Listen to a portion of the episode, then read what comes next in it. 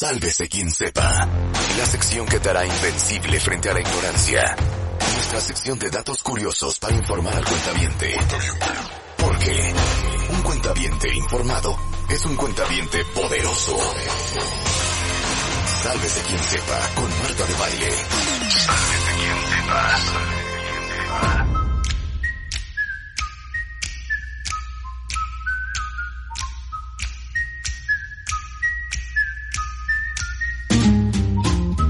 Se llama Sálvese quien sepa. E inaugurando esta nueva sección que los invita y los exhorta a todos a saber más hoy de lo que sabían ayer, nuestro padrino, señor Álvaro Gordoa. Nada más y nada menos que consultor en imagen pública, rector y docente del Colegio de Imagen Pública. Esta entrada que te pusimos? Bien, maravilloso. Siento que te va. ¿Eh? Sí, así es, así es Álvaro. Esta es la onda de Álvaro. Ay, mira, pues qué bien. qué Oigan, bien. 10 tips para no quemar tu imagen pública. Sí. Es que ¿por qué creemos que porque no nos dedicamos a algo público, nos debe de valer pito nuestra imagen? Es que la gente piensa que la imagen pública es de figuras públicas y tienen que entender que imagen pública, o sea, imagen es percepción, es lo que percibes de algo. E imagen pública es cuando esa percepción se comparte. Cuando dos o más personas perciben lo mismo acerca de ti, se convierte en tu imagen pública. Entonces tú tienes una imagen pública, quiere decir, se convierte en una percepción de ti en tu trabajo, en tu familia, con tu familia política, a nivel social en donde te muevas. Entonces, no es que solamente tengas una imagen pública, o sea, tienes muchas. Claro. Tienes muchas. Tienes una imagen pública.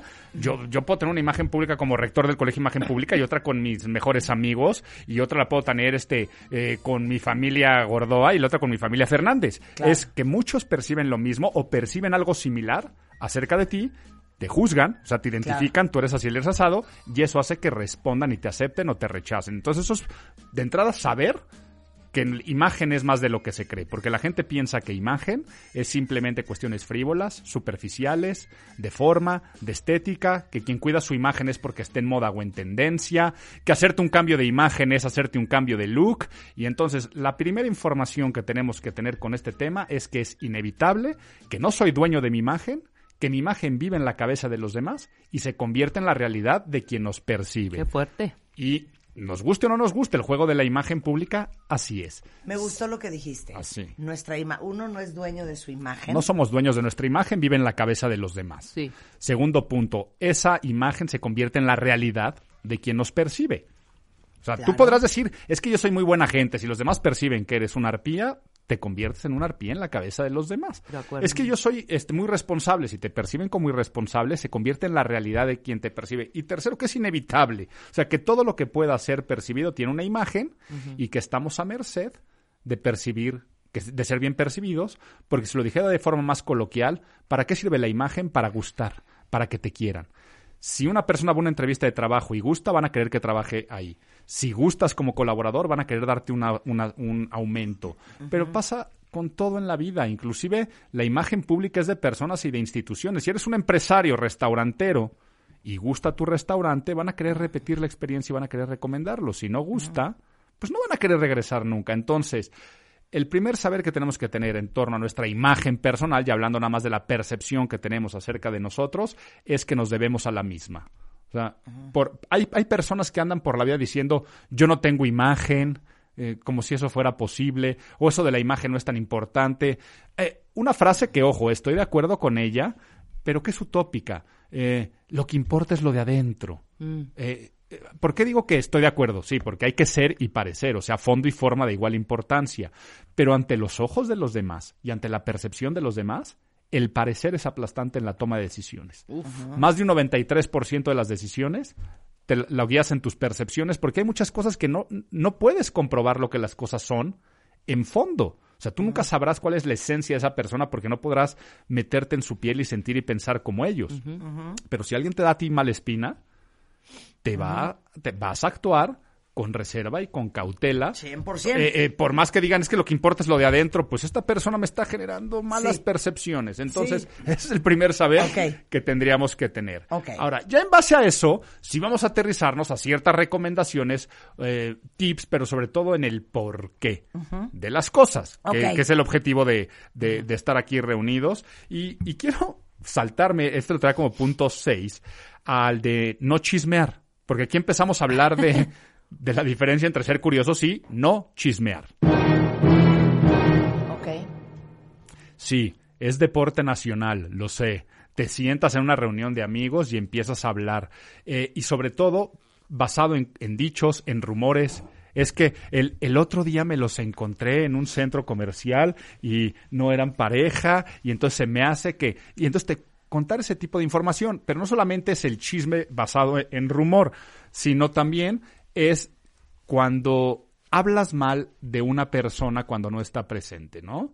Entonces pasa en todos los grupitos de amigos, pasa en todas las familias, que cuando alguien se retira o no está presente en esa reunión, la plática gira en torno a los ausentes y no, los, no a los presentes, en sus problemas matrimoniales, y sacas conclusiones. Es que ella es insoportable, es que él es no sé qué, es que a mí se me hace que le está poniendo el cuerno, pero ahora viene el porqué.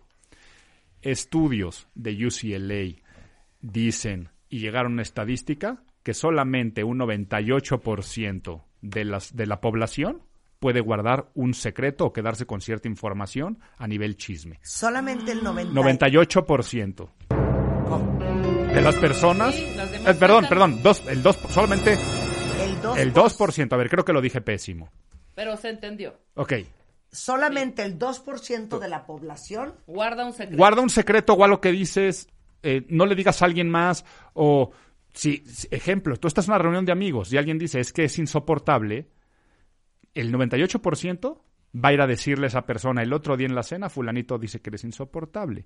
Y entonces eso pasa en las oficinas, eso sí. pasa dentro de los negocios, eso pasa con clientes, con proveedores, eso pasa dentro de tu familia. Entonces, si tú te dedicas el chisme y sobre todo el chisme, el chisme negativo, ¿eh? porque si algún día quieren que, que, vengamos aquí a hablar de cómo el chisme positivo puede funcionarte a tu favor, o sea, tú puedes chismear de cosas agradables, o sea, tú inclusive puedes decir, híjole, es que me encanta cómo se viste eh, Marta y se me hace que tiene una, y se lo digo a alguien más, es para que vayan y le cuenten a Marta y yo colgarme Claro. una estrellita, ¿no? Pero Claro. normalmente chismeamos y De hablamos perradas. de perradas, Claro, de cosas negativas, de que, de que qué gorda está, de que qué feo se puso, de que, de, de características físicas, de que su hijo que si es un maleducado. Normalmente hablamos de ese tipo de cosas. Entonces que sepas que si estás ahí reunidos con 10 personas, pues solamente una de esas personas se va a quedar callada si nos fuéramos más o menos con esta estadística. Pero claro, y como dice mi madre, la mejor palabra es la que no se habla. Correcto. Y te digo una cosa, sobre todo, te les digo algo, en el mundo laboral, eh, este concepto del radio pasillo, Qué peligro. te das cuenta lo destructivo que es el chisme en una oficina. De acuerdo. Y aparte gente que suelta información sin ni siquiera calibrar la dimensión y el impacto que eso va a tener en la psique de los demás y en el ambiente de la oficina. Así es. ¿Cómo me enchila eso? Sí, totalmente, totalmente. Entonces, esto afecta terriblemente tu imagen pública cuando te conviertes en el chismoso, el que ya fue a decirle eh, que el jefe se acabó, la jefa se acabó enterando de que andaba en otras entrevistas eh, de trabajo, este,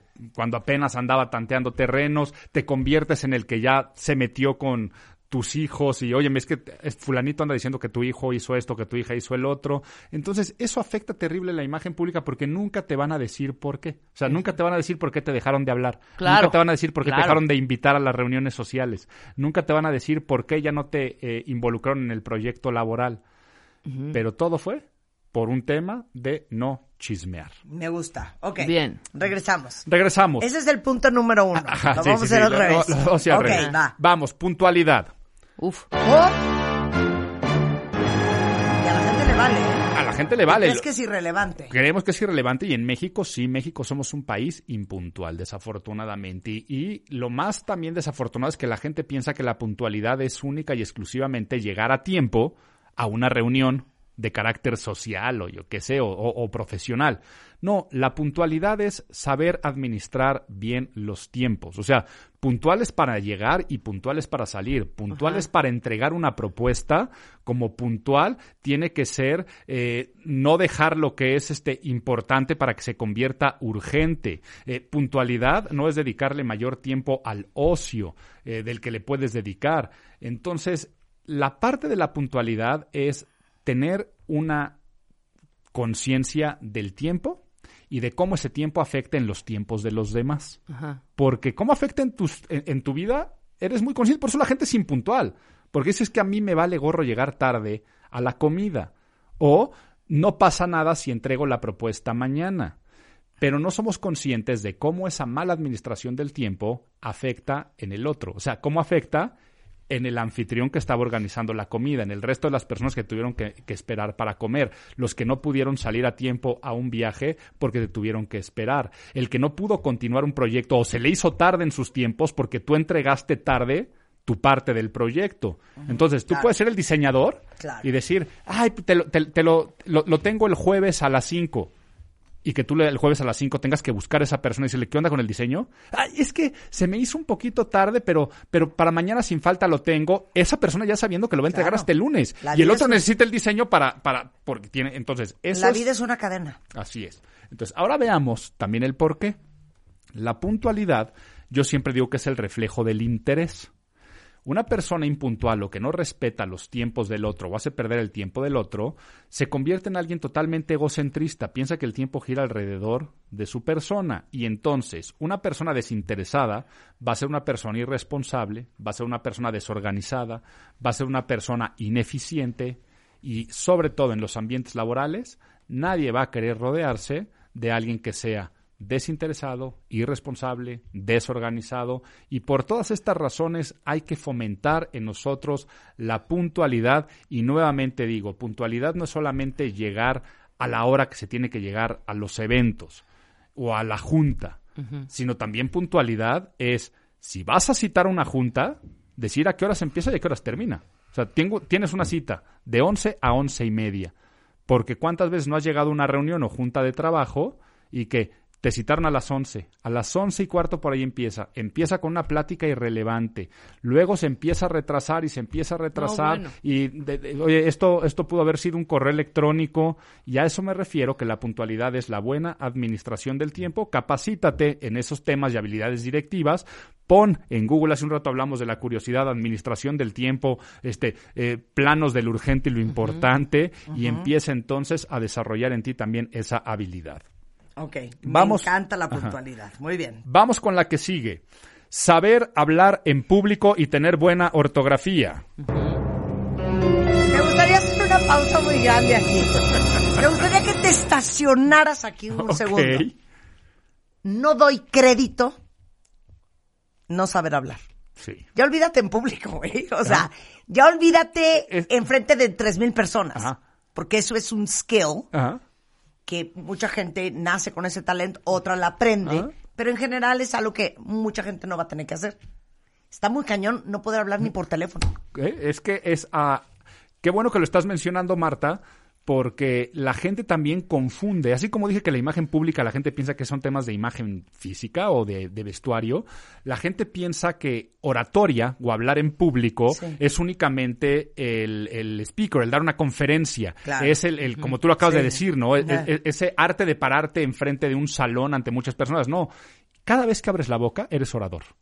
100%. Ajá. Y cada vez que te escucha alguien más, estás utilizando entonces lo, lo que es hablar en público. O sea, no estás hablando con tu diálogo interno. Sí, o sea, si Sí, no estás claro. públicamente hablando. Sí. Eh, y es de las habilidades. Por ejemplo, Harvard tiene un estudio que se llama este, MBA's Topic Recruits, que son lo que más se fijan de sus egresados, las grandes empresas que van a contratar, de, lo- de los de la maestría en administración de empresas de Harvard, y cuáles son las habilidades que más buscan en ellos, y sobre todo las habilidades que se conocen como habilidades soft, ¿no? No, no, no son las calificaciones. Claro. con las que salieron, sino Claro. cosas extras. La primera es saber hablar en público y sobre todo también saber expresarse si no está en público de manera escrita. O sea, la capacidad de comunicar una idea y sí es sorprendente cuando alguien no tiene ese arte de conversar de uno a uno o por teléfono. Pero ustedes no se han fijado. Da igual si es CNN, eh, un programa de entrevistas, eh, Dr. Phil, eh, lo, que, lo que me digas y mandes. Donde hay gente como de a pie en la tele, que en general todos los gringos saben hablar. Ay, híjole, yo no, yo, Se no- saben no, editar. no utilizaré la generalización de todos, pero sí traen mayores preparaciones a nivel Muy, académico. es como cuando ves, es como cuando ves a los actores. Todos los actores saben cantar, todos saben bailar, todos saben eso. Sí, de repente, en, un- en una serie, Sí, sí. en una serie que no es de canto y musical, hacen un capítulo de canto y baile y todos ellos cantan y bailan. Y es que su Sí. proceso educativo actoral Claro. trae, es, es integral. Pero y pasa lo mismo en las escuelas. Para ellos es muy importante el desarrollo de la palabra, la argumentación, el club de debate, las clases de oratoria. 100%. Y desafortunadamente en México no lo En tenemos. México no, en México te sientan en una banca y tienes que copiar el pizarrón y pues sacarte 10 en matemáticas. Sí. Pero somos Si mucho más no choreros sabes que no vamos tan al grano como lo, como no, lo no, hacen no, los pero lo voy pero lo no saben, no saben estructurar Construir una frase y editarla. Eso, pero, pero sí lo digo porque de esa no, forma. no en- no enseñamos a los niños Por a ejemplo, Exacto. sientan a una persona que se hizo un fenómeno viral o alguien que hizo algún acto heroico en el programa de Ellen. Sí. Y Ellen hace una pregunta y la otra persona responde con gracia y pueden llevar un diálogo que lo van entretejiendo y nunca ves a Ellen preocupada si le van a sentar a alguien que tiene las habilidades o no. Yo no sé a ti si te ha pasado alguna vez de tener que Es andar lidiando y es un gran reto es sacar muy información. difícil sacar información de gente que no, que no, Que no no tiene la tienes capacidad. skill. que no Ajá. tienes skill. Ajá, que no entonces, tienes skill. ahora imagínate en una eh, empresa, en una fuerza de ventas de una empresa de seguros. ¿Quién va a tener mayor capacidad de crecer, de vender, de desarrollarse? ¿En quién van a pensar cuando una vacante de un puesto jerárquico superior quede vacía? Muchas veces no es en el que dé aquellos resultados en fondo que tenga el mejor currículum o el que lleve más tiempo trabajando en la empresa. Es aquel que sabe expresarse mejor, es aquel que supo venderse mejor, Claro. es aquel que sabe vender mejor sus ideas, es el que sabe presentar en público, porque en el momento que sabes hablar en público, desarrollas una personalidad más carismática, o sea, más agradable para los demás. Y es lo que hemos dicho, verbo mata carita en toda la vida. 100%. Sí, ¿se ha dicho de esa forma? Oye, el otro día estaba yo en una comida y este y éramos pues eh, puros conocidos y amigos y y de repente nos nos pidieron que cada uno diéramos unas palabras. Yo de hecho fui la penúltima. Yo oía a la gente hablar y decía Jesús Cristo, Pero no sé tipo cómo esta qué. gente ha Pero sobrevivido. tipo qué. O sea, es que no no no entiendo cómo de verdad no pueden hilar dos palabras. A ver, pon un ejemplo.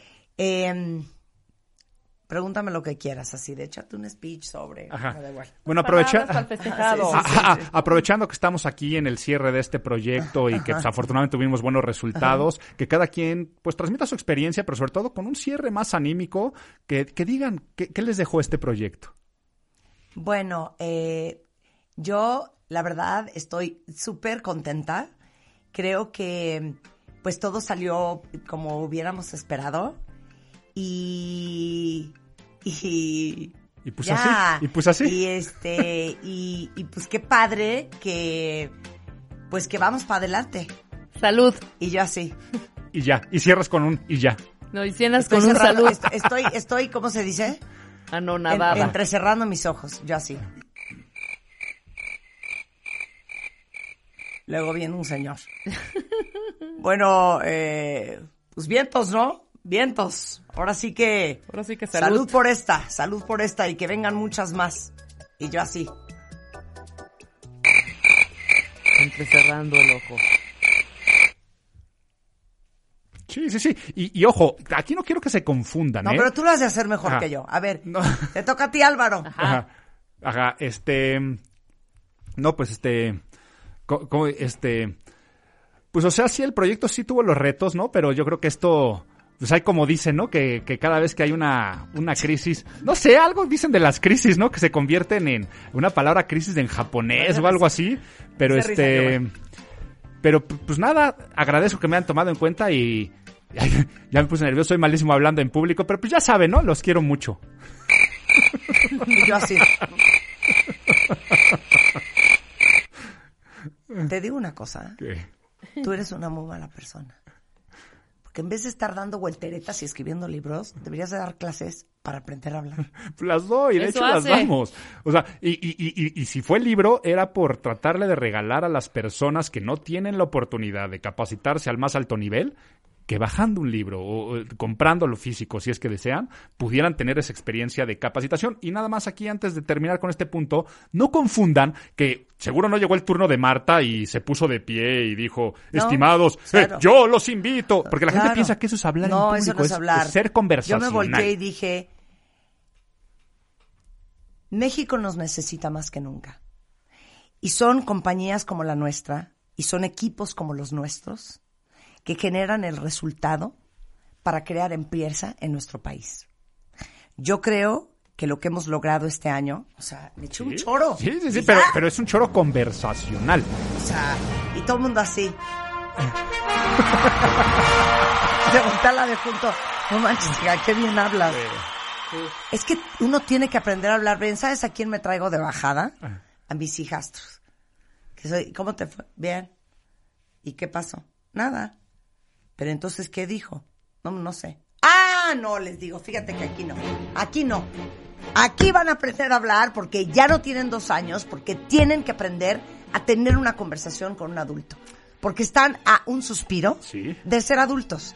Y ya no es chistoso. Bien, no, sí, eh, no sé. No, Pero es algo, es algo generacional. Se y no mueren estoy de diciendo- risa, no estoy diciendo pero algo se les queda. Generacional, pero también nos está afectando, aunque no seamos nativos digitales. Hay un libro que se llama The Shallows, los, los vacíos sería en español, de Nicholas Carr, de cómo la tecnología nos está afectando y nos está cambiando. Y ahí dice que la capacidad de expresarnos en público gracias o eh, desafortunadamente por las nuevas tecnologías, se está perdiendo. ¿Por qué? Porque seguramente tus hijastros se comunican por Sí. emojis, Claro. stickers, eh, nada más dicen sí o no, este, dicen porque alguien me va a hablar, hablar por teléfono, o sea, te lo, te lo que la idea de tus hijastros van, si alguien les llama por teléfono se les va a hacer la cosa más extraña del mundo. Entonces son comunicaciones breves, son comunicaciones instantáneas, pero eso no quiere decir que si tú te capacitas en el uso de la palabra, en la parte de ser conversacional, en la parte de saber agradar a los demás con ese carisma que nos da la palabra,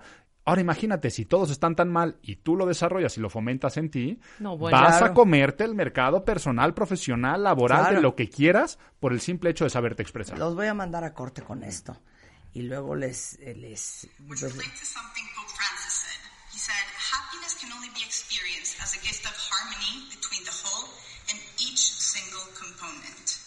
He then explained that even science points to an understanding of reality as a place where every element connects and interacts with everything else. And once again, we lean on each other and we need each other more than we think. In reality, who we are is not only a representation of the hard relationships we struggle with or the relationships that we enjoy. Instead, I believe that who we are is a product of the moments when we have persevered and the instances when we have kept going, no matter how hard it seemed. Ese es un speech de 11 minutos que dio mi hija el día de su graduación. Ah, sí. Hacemos una pausa y regresamos. Suscríbete a Marta de Baile en YouTube. No te pierdas los de Baile Minutos. De Baile Talks. Y conoce más de Marta de Baile y nuestros especialistas. Marta de Baile. On the go.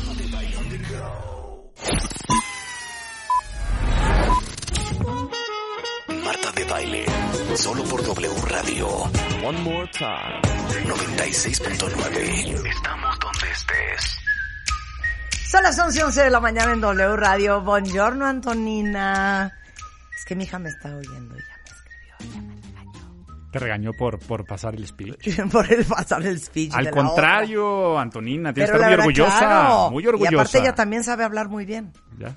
Le da pena, pero sabe hablar Entonces la bien. traemos aquí a que nos haga una presentación sobre Exacto, sobre, las moléculas eh, hidrolizadas del peróxido de carbono. Perfecto. Álvaro Gordóez en The House, él es consultor de imagen pública, rector y docente del Colegio de Imagen Pública. Y en nuestra sección, Sálvese quien sepa, 10 tips para no quemar tu imagen. Entonces, neta, sí das clases en el Colegio de Imagen Pública, solo de hablar en público. Hay un diplomado, o sea, hay un diplomado de imagen verbal y no verbal, o sea, son cuatro meses de estudio, pero no solamente para tú hablar en público, No vaya a sino ser que para, una de esas mande a varios, ¿eh? Ajá, sino para después dedicarte a enseñar a otros a hablar en público. Por eso es que es parte del proceso formativo del Colegio de Imagen Pública. Ahora, yo como consultor y capacitador también doy cursos en lo individual de un día eh, a, generalmente son cuerpos ejecutivos eh, de, de perfiles medios altos, individualizados. Pero nuevamente reiteraba que por eso se escribió el libro del método Hablos. El método Habla es para que cualquier persona que quiera capacitarse lo tenga a su alcance porque estamos en esta sección aquí este, nueva del programa en torno a que información es poder. Eh, ¿cómo, cómo se llama la sección? Sálvese quien sepa. Sálvese quien sepa. Sálvese quien sepa. Información y ya, es poder. Información es poder. es, sálvese quien sepa. Y ya hablamos de, a ver, sí, la importancia de la puntualidad, pero el porqué de la puntualidad. El no chismear, pero por qué no chismear. Y tener toda esa información de que saber hablar en público se convierte entonces en esta herramienta para crecer con algunos estudios que aquí mencionamos. Ortografía. Menos maestrías y más ortografía. O sea, créanme, eh, a nivel personal y a nivel imagen pública, hoy nos estamos comunicando más que nunca a través de comunicación escrita. O sea, ya es lo más normal mandarle a alguien un mensaje por WhatsApp que llamarle por teléfono. Por lo tanto, cada vez hemos estado perdiendo la manera correcta, correcta de expresarnos.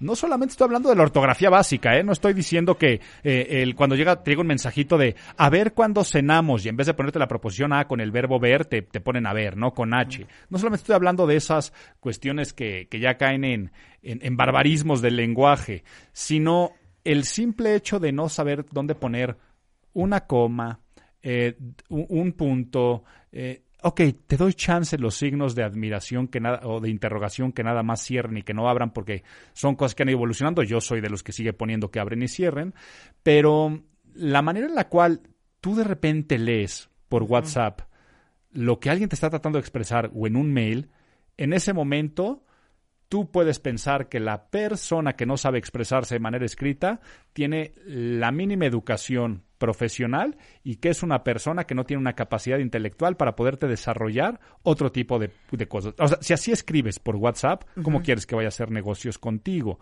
Entonces, por eso también dentro de esto de hablar en público, eh, también decíamos la manera de expresarnos escrito, con la ortografía. Bueno, para mí alguien que no sabe escribir y escribe con falsa ortografía Ajá. no merece ni mi tiempo ni mi respeto. Sí, no. O sea, no saben lo que opino. Y sobre todo cuando es alguien ya de edad. O sea, imagínense estar ligando con un fulano en WhatsApp de 50 años. Que te ponga, ¿qué vamos a hacer con K? La- el qué. No, olvídate. ¿Qué? K-E. Eh, Vamos ¿Quieres a... ir a ver eh, la película de Judy? A, A ver, H-A-D-R. Ya, bye. Bye. Sí, no, Sí, ya, Se claro. acabó no, la no vamos a ir al cine posibilidad nunca. De una relación sexual. ok, ortografía. Ortografía. Entonces, ahora vamos, vamos con el siguiente. Voy a decir uno que es muy importante, vestirte de acuerdo a mensajes. ¿Qué es esto de vestirte de acuerdo a mensajes? Normalmente nos vestimos con la ropa que más nos gusta o que nos sentimos más cómodos o expresando eh, el propio estilo sin pensar lo que ese estilo está comunicando ante los demás. Entonces, como esta sección tiene el objetivo de saber los porqués y tener información de más, quiero que sepan que hay algo que se llama Enclothed Cognition. Estos estudios, que son de la Universidad de Psicología de Delaware, eh, el Enclothed Cognition no es otra cosa más que la traducción sería dentro de la psicología de la ropa, lo que yo me pongo, cómo me predispone, cómo me hace sentir a mí y cómo hace sentir a los demás. Dicho todavía más coloquial, esto del encoded cognition es, al vestirte nunca más te pares enfrente de un espejo y te preguntes cómo me veo, sino te tienes que preguntar cómo me siento y qué mensajes estoy enviando. No solamente el cómo me veo.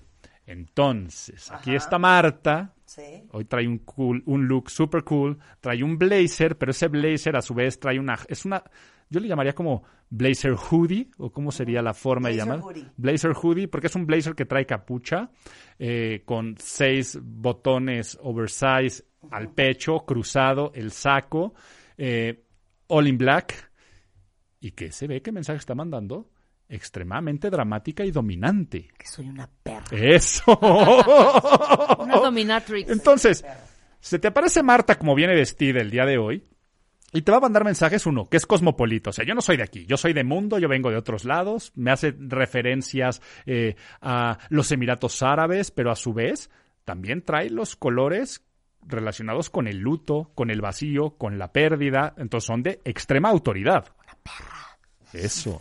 Entonces, si le sumas todo eso, más los mensajes, más los lentes cat eye oscuros, y le vas sumando todo eso, pues ¿cómo se siente Marta? Hoy se siente empoderada. Y si ella está diciendo, una perra, pues se va a sentir de esa forma y va a ser perra en los negocios y en la vida y va a ser fuerte y, y- y te pone una actitud dominante, que no es lo mismo venir vestida así que si estuvieras en pants. ¿Estamos de acuerdo? 100%. Entonces, modifica tu actitud. Estoy totalmente de acuerdo. Es más, Yo también. uno no va vestido con el cliente A igual que con el cliente B. Eh, correcto. No vas vestido idéntico a una fiesta A con cierto tipo de gente que a una fiesta B. No vas vestido igual si quieres entrar a ese lugar y digan, esta vieja es una perra, she's in control, sabe lo que quiere y viene por todas las canicas, a que si quieres ir a lo mejor en un lugar que te perciban más Accesible. accesible, Good más girl, amigable, más como- ¿no? Ajá, Más livianita. 100%. Y entonces, esto de vestirte de acuerdo a mensajes es los mensajes que te automandas y le mandas a los demás. Automandas. Hay, hay estudios que comprueban que, ah, es más, hasta si algún día estás crudo, eh, Claro. que yo sé que ustedes no hacen estas cosas tan feas, No. eh, pero que dices, hoy no, hoy no puedo. Si tú te bañas, te perfumas, maquillas, te pones tu ropa favorita, inclusive bajan los niveles de malestar. O sea, te obligas a sentirte claro. mejor que si te quedas en pijama Y en tu una cama, claro. Lo vemos también en las fiestas de disfraces. O sea, tú ves que eh, el que se disfrazó de luchador en la fiesta de disfraces se anda aventando de la tercera cuerda y la que se vistió este de gatita sensual le anda ronroneando a medio mundo. Porque el disfraz es lo que siempre, aunque, aunque te digan que el hábito no hace al monje, pero parece, ¿no? Y, en esas épocas les daba cierta castidad, aunque sabemos que en fondo no lo puedas hacer.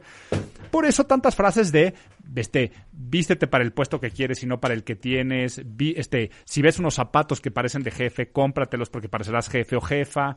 Entonces, el vestirte de acuerdo a mensajes es cómo me siento yo y luego cómo me van a percibir con esta ropa. Y entonces, si alguno de ustedes quiere saber del tema, googleen semiótica del vestuario o en inglés en Clothed Cognition o psicología de la ropa y psicología del vestuario para que empiecen a hablar un, le- un lenguaje nuevo.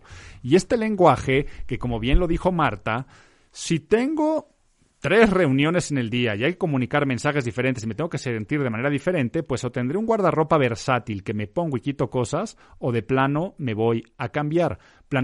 Planear tu, agenda un día anterior te ayuda muchísimo para saber cómo te tienes que vestir al día siguiente y que no de un momento para otro te pongas lo primero que viene y que así es de, pues es que así me fui a la oficina y después tuve una cena y después me encontré a fulanito y menganito y después este fui a otra entrevista de trabajo y tú con la misma ropa sin saber qué mensajes. Y aquí hay que sacrificar caprichos personales o gustos personales. Tú puedes decir, a mí me encantan eh, los tatuajes.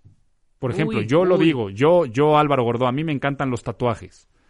Pero, No, no. pero sé que si me pongo un neck tattoo, un tatuaje en el cuello, pues muchos de mis clientes van a cerrarme las puertas y posibilidades y va a ser incoherente con la figura de la consultoría en imagen pública. Entonces, si me quiero poner un tatuaje, más me vale que me lo ponga en un lugar que lo pueda mantener oculto, ¿no? Claro. O eh, alguien que es de estilo seductor en un volumen ele- elevado. Eh, tanto hombre como mujer, ropa demasiado entallada, escotes, minifaldas, todos somos libres de vestirnos como queramos vestirnos, pero no es lo mismo el momento del ligue o proceso de seducción que un funeral, por ejemplo. Eh, hay que tener prudencia de los mensajes que se están mandando en qué momento. No, una oficina donde da servicio al cliente o en una oficina de gobierno. Por He eso es que he visto existen, cada por eso existen vestuario. manua- por eso existen manuales de normas. en Acapulco a punto de ¿Qué? bajarse a la palapa. Esta es la, señor- esta es la señorita, colada. esta es la señorita que me va a dar mi fiel en el SAT. O sea, ¿sí o- me explicó? O sea, imagínate que tú llegas a dejar a tus hijos a el kinder o a pedir informes y te sale un individuo cabeza rapada, bigote chorreado, chopper motociclista, eh, eh, traje pero negro, pero con la camisa abierta, solapas para afuera como de setentero, esclavas y anillos de oro eh, y un palillo en la boca y lentes de tipo Ray-Ban de policía y te sale esa persona y te dice yo soy el director. Pues no, porque parece más este cadenero de antro o peleador de la UFC o reggaetonero, que no estoy diciendo que esté mal, Si eres peleador de la UFC o ad cadenero de un con- antro, vístete así. Con su puesto ni con lo que está Correcto. haciendo. Si es el, si es el director del kinder, lo más probable es que los papás van a decir qué miedo dejar a mi hijo en manos de esta persona, aunque sea doctor emérito en pedago- pedagogía Claro. infantil, pues las cosas son lo que parecen ser, lo que decíamos aquí. Entonces, todo esto de vestirte de acuerdo a mensajes, ¿sabes? Hay que sacrificar los gustos personales en base a los objetivos que tenemos enfrente de la vida. Muy bien. Y bueno, para, para, para ir cerrando, vamos a dejar algunos que hemos hablado aquí muchas veces, por eso no quise profundizar tanto, como puede ser el de cuidar nuestra etiqueta electrónica, que va porque se relaciona en todo. Etiqueta electrónica es el uso de redes sociales, WhatsApp, nuestra reputación en Internet, no comentar donde no tienes que comentar, saber que tres cosas básicas. Todo lo que pasa en las redes sociales, uno, primer punto, no, no tienes por qué opinar. O sea, es, puedes ver una publicación y seguir con tu vida. Segundo, que lo que aparece en las redes sociales ahora son las primeras impresiones. Cuando a ti te dicen ya conoces a fulanito, menganita, al día de hoy lo que haces es estoquearlos, meterte a su Instagram y se convierte en una realidad. Por lo tanto, ¿qué huella digital están dejando cuando buscan de ti tu nombre? Y tercero, que en nuestras redes sociales jugamos diferentes roles. Tú puedes ser el padre, madre, pero también puedes ser el colaborador de una empresa, o puedes ser el maestro, o puedes ser el mejor amigo. Y si tú tienes a todos los públicos en la misma red social, es muy fácil que seas incoherente. Entonces, tendrías que o limitarte a una red social donde te veas muy moderado y muy prudente, o tener diferentes redes sociales al número de roles que tienes con alias y diferentes protecciones. De acuerdo. Entonces, eso es muy importante para tenerlo. El siguiente es honrar la palabra, que no profundizo porque se liga con el del chisme y el de la puntualidad. Honrar la palabra es deja de hacer planes que no vas a concretar. Eh, honrar la palabra es el de Nos vemos siguiente, Ajá, Marco. sí. Eh, te marco, o a, ver cuándo comemos, te late el próximo viernes, sí, sí, sí, nos ponemos de acuerdo y sabes que no te vas a ir a Sí, comer. ya cerrado. Pero eso de honrar la palabra pasa también en las oficinas. Sí, ahí lo vemos, sí es un proyecto que podemos desarrollar. Sí, por supuesto, yo me encargo. Y entonces, eso afecta por lo que hablamos de puntualidad y eso afecta, por supuesto, porque también se convierte en ese semillero de chismeríos y de que a la mera hora ya no trabajaste y no hiciste las cosas. Y para cerrar, Nada más quiero decir que todo esto a veces se confunde de que estamos siendo falsos y no. La recomendación que tuvo que haber sido la primera es la de respetar tu esencia y tu estilo.